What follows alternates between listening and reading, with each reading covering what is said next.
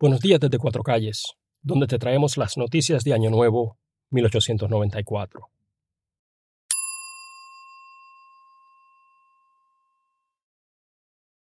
Bajo el epígrafe Una santa periodista, dice un colega mexicano. Creo que la noticia es por demás rara, porque habrán sabido ustedes de reyes, soldados, clérigos, etcétera, que sean o hayan sido periodistas. Pero hasta ahora no se sabía de alguna santa que hubiese adoptado tan azarosa profesión.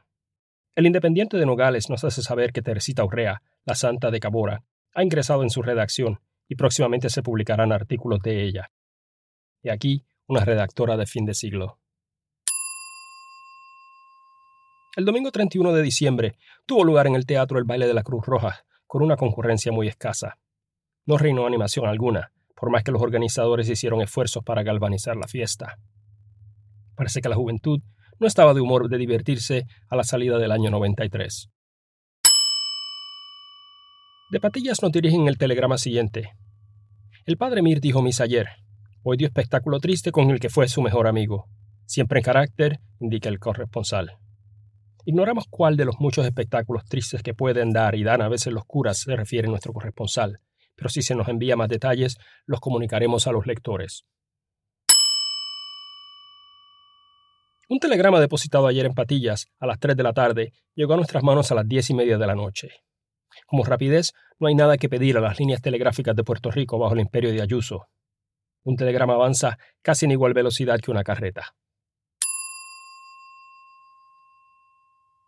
Se encuentra enfermo de gravedad el ilustrísimo señor obispo metropolitano. Celebraremos su pronto restablecimiento. Nuestro querido corresponsal en Manatí nos dice por telégrafo.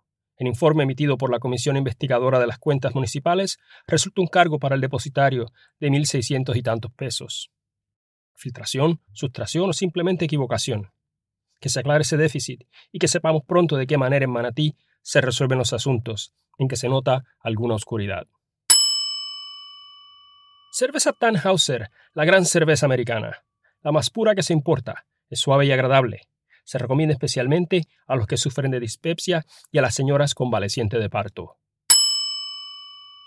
Antonio Barreiro, cirujano dentista, especialista en colocación de dentaduras artificiales, extracciones sin dolor con la aplicación de cocaína por inyecciones. Oficina Dental de Ponce, en la calle Isabel, número 14. Informa la policía que fueron detenidos ayer Zenón Rojas Álamo por robo de un forro de catre, una sábana y una colcha. Isabel Ucere y Ramona Barnés, como cómplices de la muerte de Paulino Cabrera. Francisco Santiago, María Clotilde Lino, Teresa Sile, Augusta Pacheco, Constancia Rodríguez, Juliana y Rafaela Castro por haber promovido un fuerte escándalo en la calle de la Luna. En Mayagüez se ha ahogado un individuo llamado Aniceto Carmenate, quien, hallándose con calenturas, supuso que un baño de mar podía curarle. Echóse realmente al mar y en él halló la muerte. Los médicos recomiendan la solución Mars del licenciado Giol en las diferentes enfermedades ligadas a la anemia, clorosis y debilidad en general.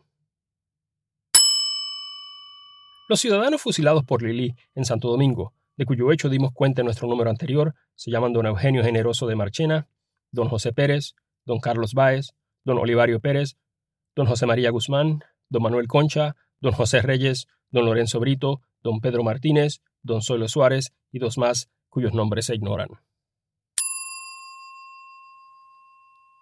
El vicepresidente de la Comisión Provincial de Puerto Rico suplica que se ordene a alcaldes y cuerpo de orden público de la isla que procedan a la captura de cuatro niños fugados del asilo de beneficencia, llamados Carlos Sosa, Francisco Febot, José Miranda y Antonio López. En la noche del domingo, cuando todo el mundo se disponía a celebrar alegremente el Año Nuevo, ocurrió un crimen en esta ciudad de Ponce. En el Callejón del Gato y en casa de Félix Díaz se celebraba entre gentes del pueblo un baile de bomba. Como a las once de la noche, promovióse una disputa entre Juan Matos Galindo y Félix Cabrera, saliendo ambos de la casa a dirimir la cuestión. Pero antes que llegasen a las manos, salió del baile Paulino Cabrera, hermano de Félix, en defensa de éste. Entonces el Galindo se abalanzó sobre Paulino y ambos cayeron al suelo luchando. Casi en el acto, Galindo se levantó dándose a la fuga. Cabrera se puso en pie para seguir en pos de aquel, pero a los pocos pasos cayó muerto. Entonces pudo verse que en el pecho le manaba abundante sangre a causa de una herida que tenía. El muerto Paulino Cabrera era un joven de color que pertenecía al cuerpo de bomberos y de quien hemos oído decir que era persona de muy buena conducta.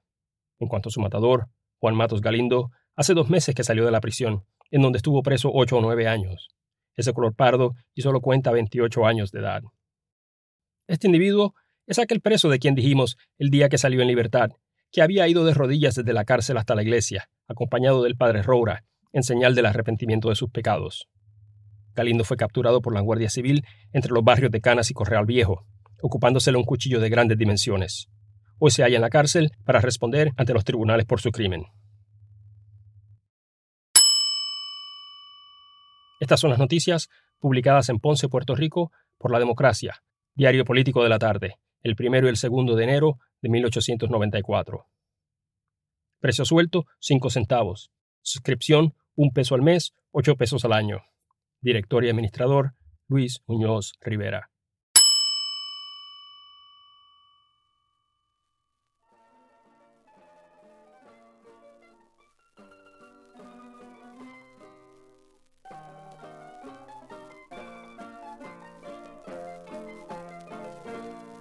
Gracias por escuchar este episodio de Cuatro Calles.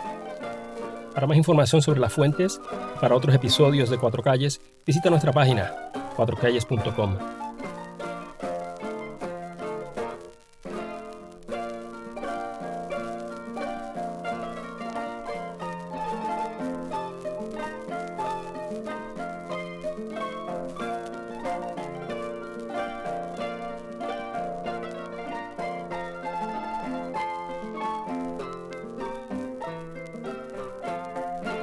Cuatro Calles es una producción de Eric Quiñones Mauras.